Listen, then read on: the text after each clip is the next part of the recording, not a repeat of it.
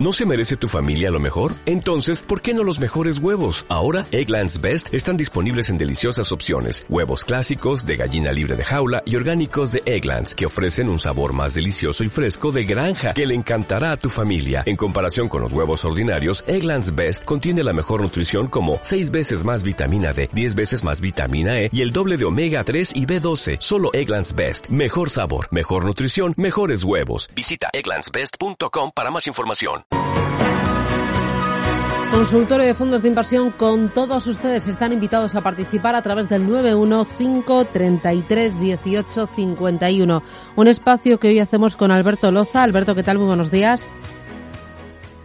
Muy buenos días. Alberto Loza es responsable de selección de productos de Northwell Capital. Oye, Alberto, tengo ahí una espinita clavada porque el otro día leyendo el flujo de dinero que va a fondos de inversión, resulta que en este mm, en esta crisis del COVID-19, los seis primeros meses de este año, ha entrado bastante dinero aquí en España a fondos de gestión pasiva. Y entiendo, corrígeme si me equivoco, que quizás estoy equivocada, que los que mejor se están comportando son los fondos de gestión activa porque están sabiendo captar esa enorme dispersión que hay en los mercados, a no ser que tengas un fondo de gestión pasiva ligado a tecnología. Entonces sí, pero si uno quiere capturar una mejor rentabilidad, ¿este está siendo el año de la gestión activa? Hombre, nosotros siempre tenemos claro que la gestión activa aporta muchas cosas, ¿no? Pero este año es espectacular la, la diferencia de comportamiento entre la gestión pasiva y la activa porque la, tú has utilizado muy bien la palabra dispersión y, es que los resultados, dependiendo de la capitalización, dependiendo del estilo, dependiendo de, los sectores, es que varían tantísimo un, año como el que estamos viviendo ahora mismo. El año pasado también, ¿eh? el 2019 también fue un ejemplo muy interesante de esto. Y desde luego, en todas nuestras recomendaciones ahora mismo es gestión activa, gestión activa. No, la gestión pasiva puede tener sentido en los momentos con volatilidades bajísimas y que prácticamente todo sube.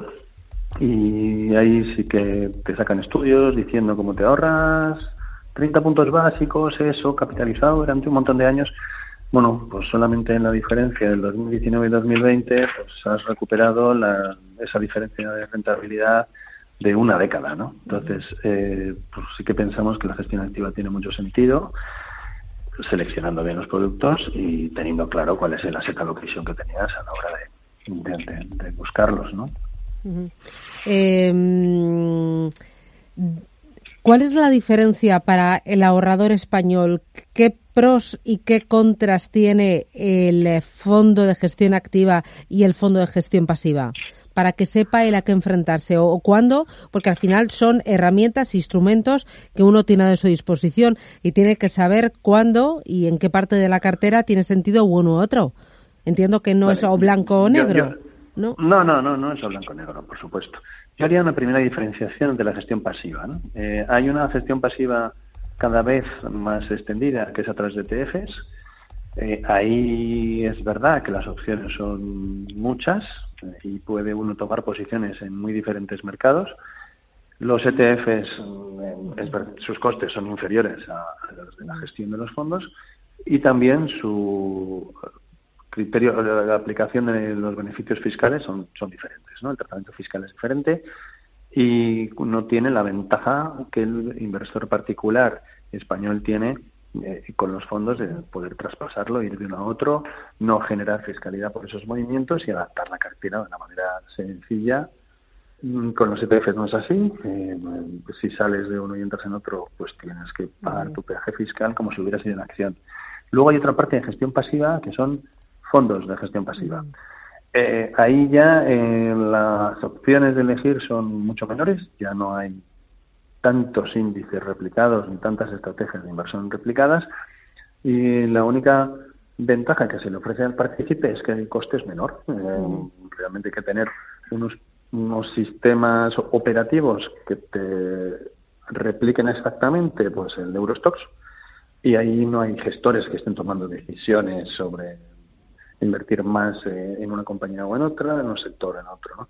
Entonces, hay se ventaja para el partícipe en un entorno muy sencillo y, en el que sea fácil que todo suba, pues que la gestión es más barata.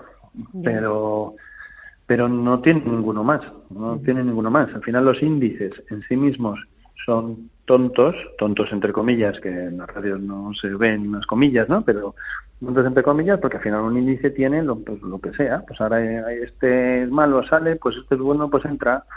Y, y se va renovando cada cierto tiempo, pero no hay más eh, idea fuera parte de su volumen de capitalización. Por ejemplo, si alguien tuviera un índice de la bolsa española, pues pues tienen muchísimos bancos. No sé si es lo que le gustaría elegirlo, ¿no? El otro día ponía un ejemplo muy bueno, que era si alguien va a estar fuera por lo que sea 10 años, tú vas a salir vas a estar 10 años que no, vas a tocar tus inversiones, te dicen, nada, pues compramos un banco, unos bancos y los dejamos. Igual dices, uy, pues no lo tengo yo muy claro.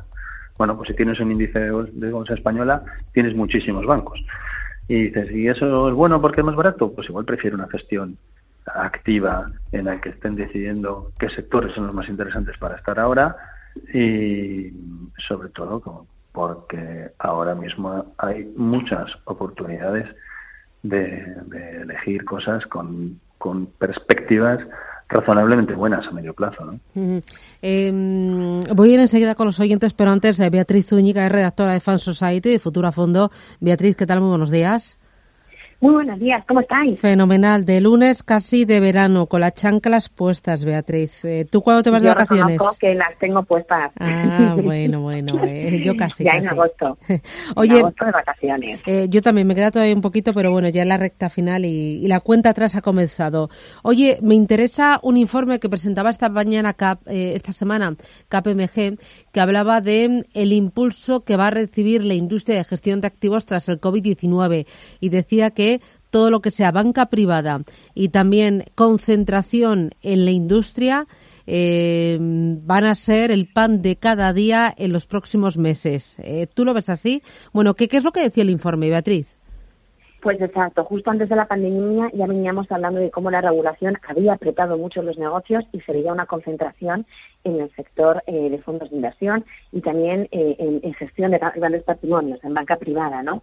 Y justamente eh, el informe lo que destaca es que con esta gran crisis que ha habido, esto se ha acentuado más y se ha hecho más importante en la búsqueda de socios que ayuden a hacer crecer los negocios, a coger escala, que es una cosa que de la cual ya veníamos hablando durante mucho tiempo, y hacer mucho más eficientes los costes. Y en, en estas tres líneas es donde eh, el informe nos advierte que podemos ver muchísimas más operaciones y podemos ver eh, esos movimientos tanto en fondos de inversión como en banca privada. Y sobre todo nos habla de que han cambiado una serie de, principios que va a hacer que esa búsqueda de players, esa búsqueda de, nuevas alianzas, eh, tenga otros matices. Por ejemplo, se va a poner más el foco en cómo se hace esa comunicación con el cliente, en qué capacidad operativa tengo. A lo mejor ya no se va a buscar tanto nuevos mercados o abrir capacidades en, pues, de gestión tipo activo, sino en reforzar lo que es el, modelo de negocio en sí. Em, ¿Algún otro asunto que destacara este informe porque era bastante amplio, bastante denso? Em, a largo plazo, eh, ¿qué les proponía a las gestoras para salir fortalecidas de esta crisis? Pues mira, les proponía que mejoraran toda la parte digital, de, conocimiento y de forma de comunicarse con ellos. Y en consecuencia mejorar todos los sistemas de protección digital, es decir, los famosos ciberataques. Eso para empezar. Luego les ponía también que quisiera mayor énfasis en la, gestión de la liquidez y el riesgo sistémico, porque son dos aspectos que son muy relevantes en este contexto, sobre todo para el inversor. Eso es lo que se fija y en lo que exige ahora mismo, más allá de la rentabilidad, es que haya una gestión de la liquidez y del riesgo eh, pues muy activa y también recomendaba que incorporaran eh, y revisaran cuáles son sus patrones y cuáles son sus modelos de riesgo para introducir algo como lo que hemos visto como una pandemia, que era, algo que hasta ahora pues no nos entraba en la cabeza en, introducir como un posible riesgo. Y también les recomendaba mejorar, hacer más reciente toda la parte operativa, para que si se producen momentos como estos, en los que tienes que mandar a tus empleados a teletrabajar a casa, la operativa siga siendo eh, totalmente, eh, vamos, posible y, no el, inversor no lo note ni su inversión se resienta por ello. También resaltabais la columna que hablaba del futuro más cercano de MFS Investment Management, hablaba de cómo iba a ser la recuperación y alertaba de los riesgos a los que nos enfrentamos. Señálame las partes más importantes, Beatriz. Pues mira, nos ha parecido muy interesante porque estamos oyendo mucho de cómo ya la pandemia más o menos, quitando los rebrotes, pues ya comienza a controlarse. Eh, hablamos mucho de posibles vacunas, hablamos de los estímulos y nos gusta mucho esta columna porque ha, puesto como una alerta roja. He dicho, atención, esto está muy bien, pero hay que ver hasta qué punto tiene efecto y hasta qué punto va el ritmo de la pandemia. Nos puede pasar que se nos acaben todos los programas que hasta ahora no están funcionando y que explican en medida pues, el, el la, remontada que estamos viendo, pero ojo, si la pandemia no va al mismo ritmo de recuperación, ¿no? Entonces decía que a la hora de hablar de tipos de recuperaciones, que hemos oído mucho, que si la U, la W, que si una forma de M, que si una V, ellos ponían el acento de decir, contra más largo y más profundo sea ese primer palo del brazo, más lenta va a ser esa recuperación. Nos puede pasar en el que lo complicado sea establecer cuándo ha sido el punto más profundo. Y nos parecía que era, daba un matiz muy interesante a la hora de no llenarnos la boca de hablar de recuperación. Ya, hay que ser más prudente. Oye, la tercera noticia que resaltabas en esta semana, ¿cuál era? Bueno, es que esta te la traigo porque nos ha encantado tanto hablar de ideas de inversión, hemos hablado de tecnología, de sanidad, ¿Me vas a hablar de, consumo, mascotas. Y claro, mascotas. Esta es una tendencia que de la cual Robeco ya nos hablaba antes de la pandemia, de cómo había aumentado el mercado. Se estima que este mercado puede alcanzar un valor de 190 mil millones de dólares y que es un 5% anualmente. Y volvían a sacar a colación esta esta tendencia de inversión y esta oportunidad de inversión, porque claro, las mascotas siguen con nosotros y han sido más determinantes que nunca nos compañía durante la, pandemia. Y volví a destacar pues esos eh, eh, nichos, ¿no? Pues el sector veterinario, la parte de compras online, que tiene que ver con todo este sector de los animales. Y nos marcaba tres mercados principales. Estados Unidos, que está muy fuerte y es el que casi acapara el total del mercado. Europa, donde países como Alemania, Francia, Reino Unido tienen un buen ritmo de crecimiento y luego un gran potencial en Asia. Corea, India, China, pues esta clase media y sobre todo por los millennials, que parece que están viendo los animales una alternativa a, la maternidad o la paternidad. Y nos gustaba mucho recordar que, bueno, que hay otras ideas de inversión que estaban antes de la pandemia y que parecen que, van a sobrevivir a la pandemia. ¿Y son rentables? Sí, sí, sí, sí, vamos. Bueno, pues nada, ahí tenemos las propuestas. Pues gracias, Beatriz Zúñiga, y nada, seguir trabajando y hablamos la semana que viene. Cuídate mucho. Igualmente, un abrazo. Eh, oye, Alberto, ¿tú qué tal ves este tipo de fondos eh, que invierten en todo lo relacionado con las mascotas? ¿Es algo más eh, que vamos allá de una moda? Mm, no sé si es una moda. Al, final son tendencias que están ahí, ¿no? Y lo que pasa es que en los, todos los fondos temáticos cada vez hay eh, cosas mucho más nicho y a veces nos cuesta meterlos en las carteras, ¿no? Porque realmente si tenemos que asignar una parte del presupuesto de riesgo a mascotas, imagínate cuántas otras cosas tendríamos que tener eh, destinado a riesgo, ¿no? Dice, pues algo a, al tema de envejecimiento, algo al tema de educación, algo al tema... Y, al final dices, pues es que me he tenido que gastar tres veces el dinero que tengo porque no me, no me daba para todo. Entonces, bueno, son tendencias que las, eh, las analizamos y luego las vamos poniendo en carteras en determinados momentos, ¿no? No sé, ahora pues hay muchas cosas relacionadas con el lujo, hay muchas cosas relacionadas con la ecología, hay muchas cosas relacionadas con, con madera, con agua, con robótica, con eh, oncología, bueno, pues eh, hay muchas cosas interesantes a las que, bueno, nos sirven para dar unas ciertas pinceladas en las carteras. No, no es, nunca son las inversiones principales. Eh, uno de los oyentes dice, ¿qué le parecería adquirir en este momento fondos de Mucinic, dice Mucinic Short Term Fund y también el DB Active Asset Allocation Portfolio Plus.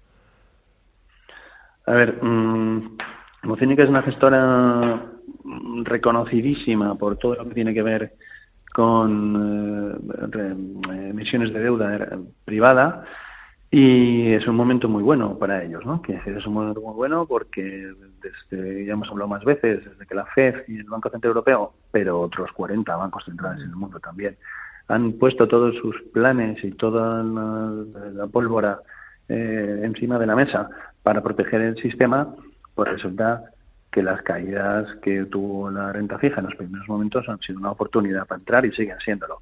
Entonces, Mucinic, casa americana que ya lleva una serie de años presente aquí y que poco a poco está cogiendo el peso que se merece por su expertise, pues el, short term o cualquier otro de esos fondos es una muy buena opción tener crédito de calidad alta y duraciones eh, cortas.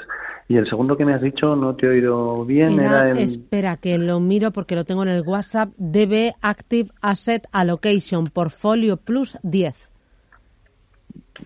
Pues lo estoy intentando. DB Active Asset Allocation Portfolio Plus 10. Ah, portfolio plus... ah vale. ¿Lo tienes? Eh, lo tengo, lo tengo. en bueno, aquí este, que es un fondo multiactivos flexible, pues la verdad es que no está entre nuestros eh, seleccionados, pero es un buen fondo prudente. Eh, dentro de la gama de los prudentes es un buen fondo. Habría alguno que nos gustaría más, nos gustaría más el Flossback con Storage eh, Defensive, por ejemplo. Pero bueno, es, es, es, un buen activo y estos son productos para crear cartera y mantenerlos a largo plazo. Estupendo, pues ahí tenemos eh, el análisis y las valoraciones. Alberto Loza, responsable de selección de producto de North Wealth Capital. Gracias, que tengas buen día, cuídate mucho y hasta la próxima. Un abrazo fuerte. Un abrazo. Gracias.